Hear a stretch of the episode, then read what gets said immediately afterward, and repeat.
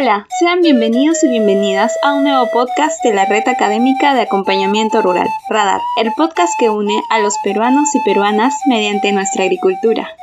millones habita en zonas montañosas y otro 23%, 1.8 mil millones, en las llanuras conectadas a montañas. Estas regiones proveen del 60 al 80% de agua potable y albergan alrededor de la mitad de la biodiversidad mundial terrestre. Son el origen de múltiples cultivos y contienen una amplia diversidad cultural, incluyendo tradiciones y conocimiento indígena y ancestral. Y para hablar sobre este tema tan importante, el día de hoy nos acompaña Andrés Alencastre Calderón, quien es economista de la Universidad Nacional Agraria La Molina, cuenta con experiencia en promoción y planificación del desarrollo regional local, gestión ambiental con enfoque territorial y gestión del desarrollo en cuencas. Andrés Lencastre, muchísimas gracias por acompañarnos el día de hoy. Espero que se encuentre muy bien de salud y junto a su familia. Debido a la agenda de Andrés, a quien agradecemos mucho por el tiempo que nos ha podido prestar, algunas de las preguntas serán respondidas mediante audio y algunas fueron compartidas de manera escrita, así que yo se las estaré compartiendo.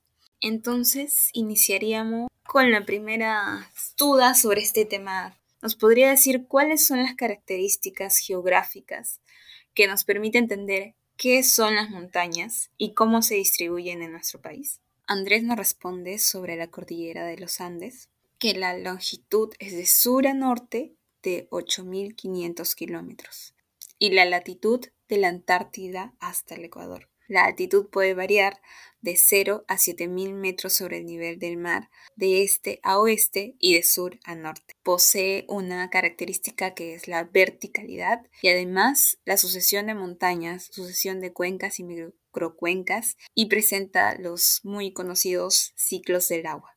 Además, también nos dice que presenta diversidad y variabilidad climática en todo su entorno. También una de las características de la cordillera de los Andes es la megadiversidad de ecosistemas y zonas de vida, megadiversidad de sociedades y culturas, etnias y lenguas, y finalmente diversidad de agricultura y expresiones culturales. Además, Andrés nos comentó lo siguiente. Del Atlántico pasan por encima de la, de la Amazonía, que es un bosque tropical denso, que eh, tiene una evapotranspiración impresionante, y todo eso es empujado y se choca contra la montaña, y la montaña la deriva hacia el sur, y eso permite que lluvia en el Perú, lluvia en Argentina, Uruguay, ¿no? Más no lluvia en el Chaco, que es la parte boliviana paraguaya. Entonces, si no hubiera esa montaña, no llovería, serían unas sabanas de otro tipo los ecosistemas del sur de América Latina.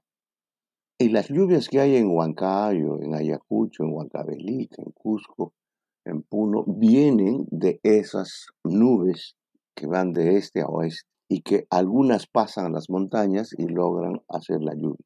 Mientras que por el lado del, del Pacífico, el anticiclón empuja la evaporación del mar contra la montaña en poquísimos kilómetros y los empuja hacia el trópico.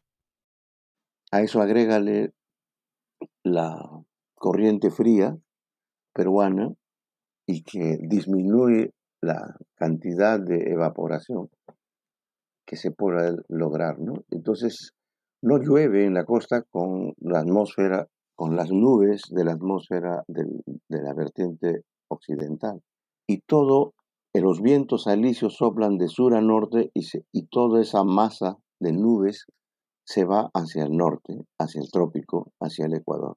Entonces, cuando hay el fenómeno del niño, esos vientos alisios se demoran y puede haber esas lluvias cada 10 años, etcétera, etcétera. Y cuando hay la niña, es que tiene otro comportamiento por las temperaturas del planeta, llueve menos altura. Y eso es lo que ha pasado en el 2017. Entonces, esa impresionante cadena montañosa tiene efectos en el planeta para el clima, para la regulación, para la precipitación. Y, y esas montañas también es una sucesión de cuencas. No puede haber montañas sin que se genere este, cuencas porque la verticalidad y la precipitación determinan todas estas cuencas. Entonces, por eso las sociedades prehispánicas, que son más de 15.000, 18.000 años, han construido una forma de entender y vivir en la montaña, en las montañas, teniendo muy presente el ciclo del agua y la cantidad de ecosistemas en las cuales han tenido que resolver sus preguntas de existencia, de construir unas formas de vida con tecnologías, conocimientos, este, que les ha permitido esa diversidad. Entonces, una cadena montañosa con distintas alturas y distintas distancias, con distintas conformaciones geológicas, lo que ha hecho es una diversidad de ecosistemas y una diversidad de culturas que se han asentado desde la costa a la puna y desde la puna hacia la llanura amazónica. Todo eso ha hecho pues que existan muchas culturas, muchos pisos culturales y que han estado siempre en permanente interacción. Mm, lo, maravilloso es que la montaña ha constituido su zona de vida y, una forma muy, muy este, especial de convivir la diversidad. No hay un solo sitio en el Perú que no haya sido antropizado. Y eso ha sido posible por ese entendimiento de esa convivencia entre las montañas y las sociedades. Muchas gracias. Es súper interesante la diversidad que tenemos en nuestro país, la diversidad que tenemos también en Sudamérica y muy interesante ver cómo esta diversidad geográfica también se relaciona a una diversidad cultural. La siguiente pregunta que nos gustaría realizar es, ¿cuáles son los impactos de los cambios globales sobre las montañas y cómo podrían afectar al mismo tiempo a la población que habita en ellas? Nos responde Andrés. Con el cambio climático y la globalización del sistema capitalista se han presentado diversos cambios y entre ellos nos menciona la desglaciación y alteración de los flujos estacionales del agua, es decir, cómo va cambiando el tiempo y la intensidad de las lluvias, por ejemplo, o de las sequías, que forman parte del ciclo del agua. Como otro punto tenemos desplazamiento de ecosistemas, comunidades y especies. Es decir, que las condiciones climáticas o las condiciones características de lluvia, viento, temperatura cambian. Quizás va aumentando la temperatura y para que estas especies o esta flora y esta fauna se puedan mantener, tienen que subir un piso ecológico más en el que puedan encontrar características similares a las anteriores y por eso es que se desplazan. Alteración de la composición y densidad de comunidades y especies biológicas. También nos comenta sobre la adaptación inexorable de las poblaciones de sus lugares de resistencia habitual, desplazamiento social de distinta intensidad. Puede verse relacionado al desplazamiento de los ecosistemas, al no encontrar los recursos que antes tenían, a no encontrar que la agricultura eh, produce igual o presenta nuevas plagas, por ejemplo, buscan nuevos lugares o nuevas zonas donde se puedan seguir desarrollando. Cambios en los patrones alimentarios y composición de los sistemas productivos, que es parecido a lo que estaba comentando hace unos momentos cambios de las economías e interdependencia social y de poder. Al trasladarnos de un lugar a otro, no solamente nos trasladamos con nuestras cosas, con nuestros objetos, o no solamente nos trasladamos con nuestra propuesta de producción agrícola o ganadera, sino que también nos trasladamos a otro entorno en el que se desarrollan otros tipos de relaciones de poder. Y es ahí donde también se presentan estos cambios y donde también se genera otro tipo de producción, otro tipo de economía. Alteración y permanencia de las desigualdades y alteraciones de las inequidades urbano-rurales. En las zonas urbanas podemos ver que tenemos acceso a beneficios y derechos que claramente todo ser humano debería tener y a pesar de esto es difícil encontrar en las zonas rurales. Y los cambios climáticos, el impacto en los ecosistemas genera que estas inequidades y genera que la condición de vulnerabilidad de las personas que viven en zonas rurales aumente para poder tomar las medidas necesarias que tanto las personas puedan adaptarse a estos cambios de manera que no impacte tanto en su cultura, en su y al mismo tiempo las, instituciones públicas, los gobiernos regionales y locales puedan tener planes de respuesta para que se pueda mantener sobre todo una vida digna. Creo que esos serían los puntos muy interesantes y a reflexionar, que el impacto del cambio climático no solamente es un impacto a la naturaleza, que también a la economía y a las relaciones de poder de los pueblos que conviven directamente con la naturaleza. Y queríamos consultar también, ¿cuál es la importancia de las montañas para la población mundial y la población local que habita en ellas? Estas montañas determinan que exista el río Amazonas, Esta, esta barrera, esta montaña que retiene los ríos atmosféricos, los ríos de agua de, los, de, las, de las nubes, permite que exista una tremenda cuenca, que es la cuenca amazónica, y todo se junta allí y el agua se va hacia el Atlántico son 300.000 metros cúbicos por segundo que ingresan al mar y condicionan el clima y las corrientes marinas hasta el norte de, de Inglaterra. Entonces, eh, la importancia planetaria de las montañas no debe divorciarse de la función ambiental del río Amazonas.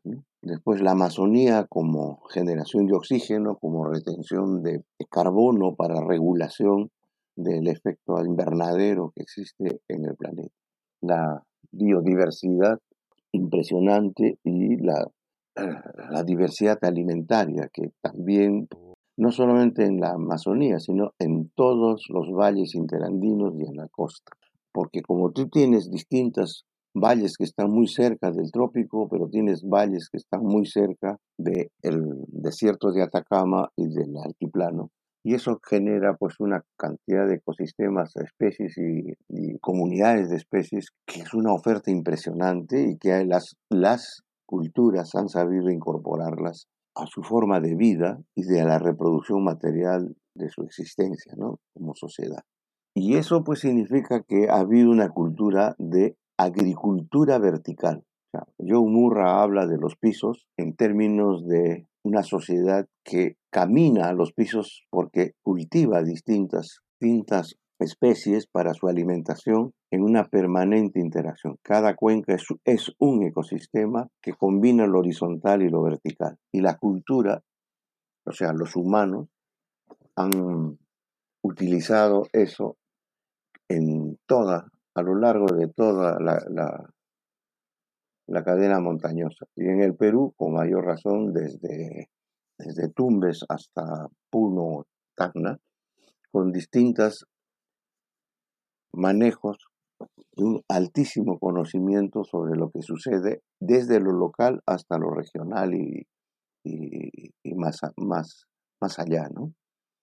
Entonces, esa, esa impresionante presencia de la montaña en la cultura de las sociedades, de los pueblos, es como si no lo hubiéramos, hubiera sido posible para nosotros. Nosotros seguimos insistiendo en un tipo de agricultura y un tipo de entendimiento que es de país plano, de país que no tiene esa pendiente. Eso no es así para las culturas locales de los pueblos. Ojalá hubiera habido un, un entendimiento entre esas dos epistemes, como se llama, se llama, o esas dos maneras de mirar la realidad y de ubicarse en la realidad. Muchas gracias por la respuesta. Es muy interesante escuchar cómo se relaciona el ámbito social, el ámbito humano a la naturaleza. Y creo que nos da cabida también para, para hacernos más preguntas y reflexionar un poco más, quizás más a fondo cada uno de nosotros, nosotras, sobre este tema. Y quería comentar también que, oh, y realizar una consulta sobre esto. Las montañas son proveedores de bienes y servicios ecosistémicos vitales no solo para la población de montaña, sino para las grandes ciudades en todo el mundo. ¿Podría comentarnos algunos ejemplos relacionados a estos bienes y servicios? Y allí es donde hemos conversado cuando te digo que hay dos grandes concepciones del mundo. La concepción occidental eurocéntrica concibe que hay una relación entre sociedad y naturaleza de la manera en que predominantemente humana, antrópica, hegemónicamente. Entonces, el sujeto es el ser humano y el objeto es la naturaleza. Por lo tanto, entonces la montaña es un objeto, sus contenidos son objeto, los ecosistemas son objeto, el agua son objetos, las especies y las comunidades de especies, los árboles y los bosques, los animales, etc., son objetos manipulables por esa hegemonía de predominancia humana. Y por eso surge el concepto explotación.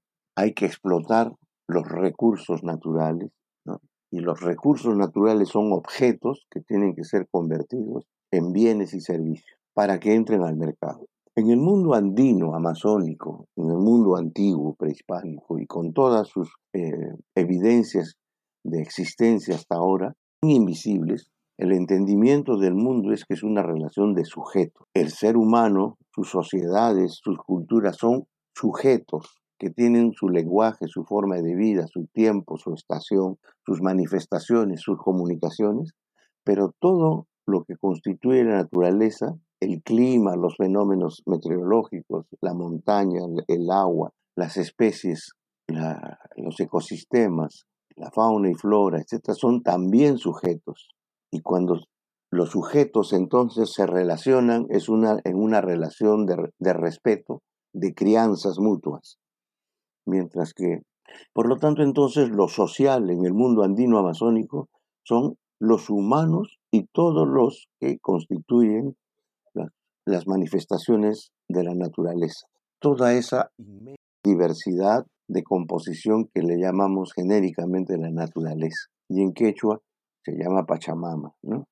que es todo junto, simultáneo, interactuando en su momento y con diferentes resultados. Para la sociedad occidental, los sujetos eh, son solamente los humanos y por lo tanto lo social es solamente entre los humanos, mientras que en quechua lo social es sujetos en toda la diversidad.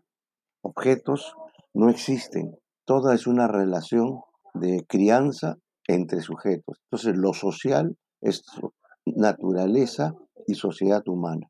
Eso es lo social. Bien, eh, y este tipo de, de, de entendimiento no se ha resuelto hasta ahora, no se ha sabido convivir en estas dos maneras de ver el mundo.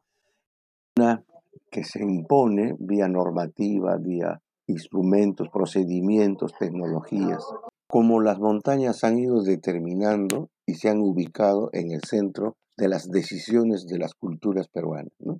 Entonces, allí tres cositas agregaría. Una es que nuestro mar litoral es un mar litoral de ecosistemas marino-costeros tremendamente andinos. Las, las cuencas de los occidentales depositan sus aguas estacionalmente en las aguas del, del, del, Pacífico, enriqueciendo toda la flora y fauna de la biota marina. Y eso, el ejemplo más clásico es el camarón, desde que, tiene esta vida en el mar y en los ríos. Y por lo tanto entonces el agua que viene de los valles, que baja de los Andes occidentales hacia el mar, construye esa relación de vida, fauna y flora de este ecosistema de, de la interfase continental marina. Y eso debería hacerse porque se ha construido la idea de que el agua se pierde en el mar. Ese concepto utilitario hace que constantemente políticos, científicos, académicos, gente corriente, gente del, asuma que el agua se pierde en el mar. La segunda cosa es que toda la costa peruana es un ecosistema sumamente complejo, de mucha importancia, y es una costa andina también, que existe porque los Andes se han formado y han determinado la conformación de esta franja donde no llueve, donde están los valles y que tiene una función tremendamente ambiental. Y esos valles no existirían, perdón, esos, esa costa desértica de ecosistemas de desierto no existiría si no hubieran las montañas. Esas montañas determinan que allí no llueva, pero también que tienen una función por los pisos de la producción de bienes y servicios que son asimilados por la organización de las poblaciones en todas las culturas del desierto que hemos tenido desde Caral hasta gentiles de Tacna y Moquegua. ¿no? Bueno, y esa es una segunda cosa que vivimos totalmente equivocados y que es determinada, la costa es determinada por la elevación de las montañas. La tercera cosa es que la misma montaña, con todas sus rugosidades y todas las cuencas, los valles interandinos desde la vertiente occidental hasta la vertiente es un escenario de múltiples expresiones de crianza de, en las zonas para las, eh, los vegetales, para las plantas silvestres, para las, para las que, que han sido domesticadas o criadas, incorporadas, que han sido criadas de una manera muy especial, que han perdido la silvestría y mantienen toda una nueva eh, continuidad, que son las semillas de, todos los granos andinos, los tubérculos, la diversidad de alimentos que se han gestado, ¿no? Hortalizas, hierbas, arbustos, frutos, etc. Nosotros tenemos casi 567 especies que han sido manejadas en esta relación de reciprocidad, ¿no? Y ahora solamente 20. Y luego tienes toda la selva en todos los, la, yunga oriental, la Omagua, como se llama, Rupa Rupa, que es la ceja de montaña.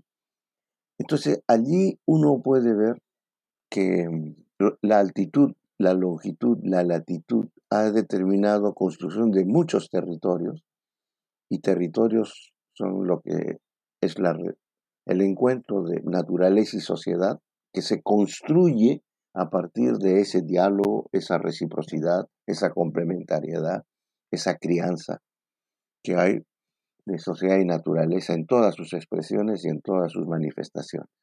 Entonces, por allí es que tenemos una mirada occidental y tenemos una mirada este, amazónica andina, que son distintas que convivir en una relación de asimetría del poder. ¿Qué significa esa desigualdad del ejercicio del poder? Una se impone y, desconoce a la otra y la otra se somete, pero se resiste a renunciar a sus formas de entender y ver el mundo y de vivir en el mundo. Por eso, en la cuarta pregunta, cuando hablas tú de los servicios, bienes y servicios ecosistémicos, es la expresión de esa cultura occidental. Los bienes y servicios son nombres que se dan a los objetos o, formas de hacer la transacción en el mercado.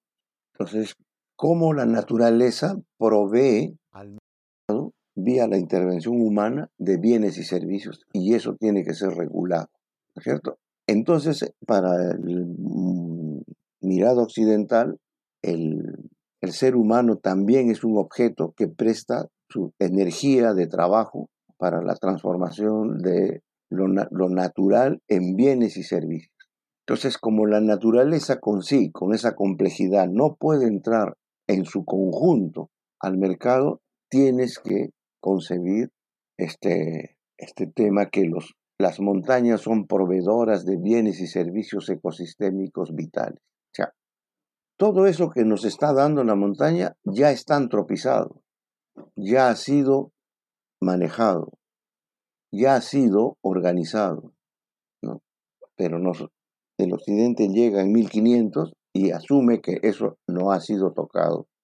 Entonces, ¿qué significa provisión de bienes y servicios? Eso significa que de esa complejidad de esa mirada, de esa mirada tremendamente compleja, ¿no? Este, la estamos reduciendo a determinada selección, entonces, determinada eh, este, selección de algunas cosas que se convierten en bienes. Entonces, el paisaje, el paisaje es una provisión de servicios. La biodiversidad es una provisión de servicios. El agua es una provisión de servicios. Pero ¿cómo puedes medir eso si, no hay presencia humana? ¿No? Las montañas son tremendamente y son los humanos los que organizan, no es la naturaleza. En fin, esa es una discusión. Entonces, sobre la multi eh, interacción de distintas dimensiones que la realidad, que la naturaleza tiene, se escoge la mirada economicista, ¿no? la mirada de oferta y demanda de bienes y servicios que exige el mercado, se minimiza las otras dimensiones de la realidad que son la dimensión cultural, institucional, eh, social, etc. Se, se separa en la provisión de bienes y servicios no hay elementos culturales, no hay elementos institucionales de formas de organización y de jerarquías sociales de las propias poblaciones. Entonces se convierte en los que contribuyen a que esa provisión de bienes y servicios exista y los que retribuyen porque esa provisión de bienes y servicios se mantenga. Y eso es nuevamente no marcar la relación de construcción de una identidad y una pertenencia, sino de una relación de mercado entre los retribuyentes y los contribuyentes.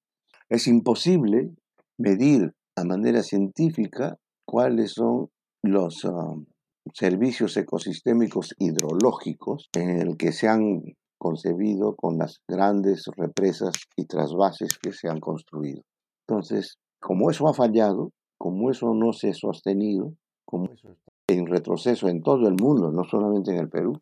Hay una corriente fuerte de personas que dicen que no hay, no deberían construirse presas, represas de esas magnitudes, porque el daño ambiental es muy grande. Entonces ahora estamos ahora a lo pequeño y eso es lo que tenemos. Y como las microcuencas son lo pequeño, lo local, entonces estamos en esa cosa. Muchas gracias por la respuesta. Muchas gracias también por la reflexión.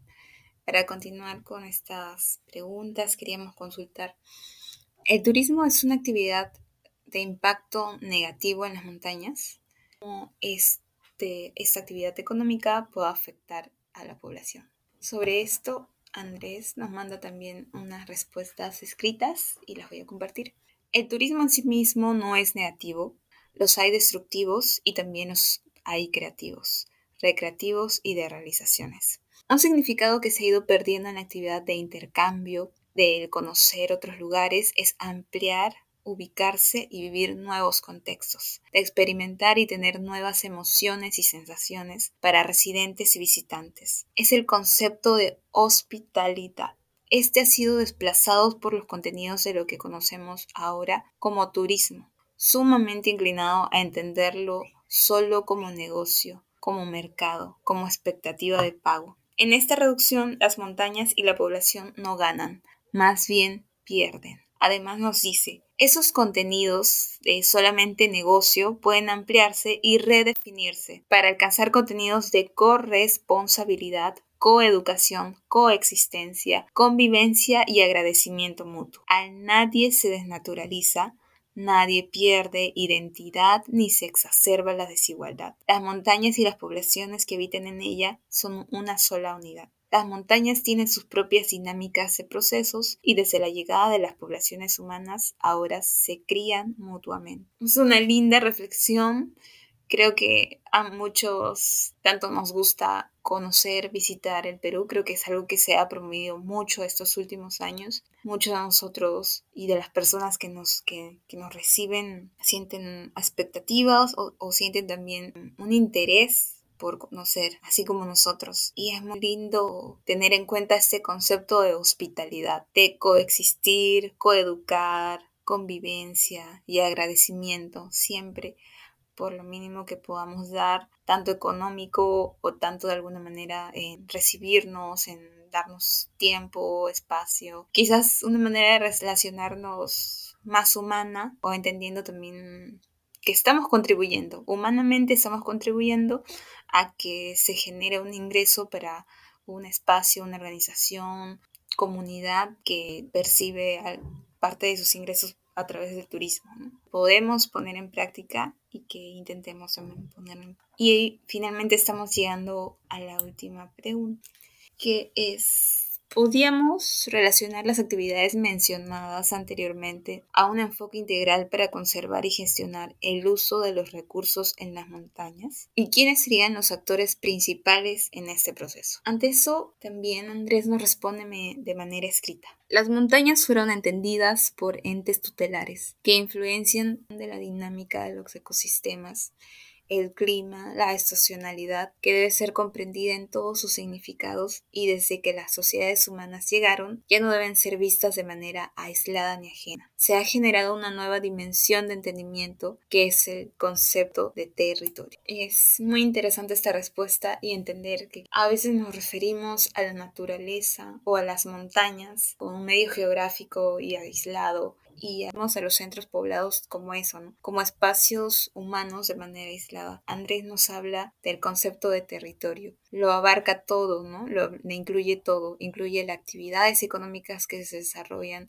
en un determinado espacio y este determinado espacio no es únicamente un espacio humano, sino es también un espacio natural, un espacio natural en el que podemos encontrar paisajes, vegetación, tañas, podemos encontrar animales, pueden convivir al mismo tiempo con humanos que pueden afectarlos de manera positiva o negativa, pero todo se encuentra dentro de un solo espacio o dentro de un espacio que podríamos delimitar y podríamos llamar como territorio en un concepto integral. Creo que es muy importante lo que nos menciona Andrés, no solamente pensarnos como seres aislados, sino que formamos parte de la naturaleza, como comentábamos con Andrés al inicio de la entrevista, antes de iniciar la entrevista, mm, parte del objetivo de Radar es llegar a los pequeños agricultores y como él me decía, eh, las personas que viven alrededor de las montañas, estos pequeños agricultores, familias que se dedican a la agricultura de supervivencia, son quienes tienen mucho más claro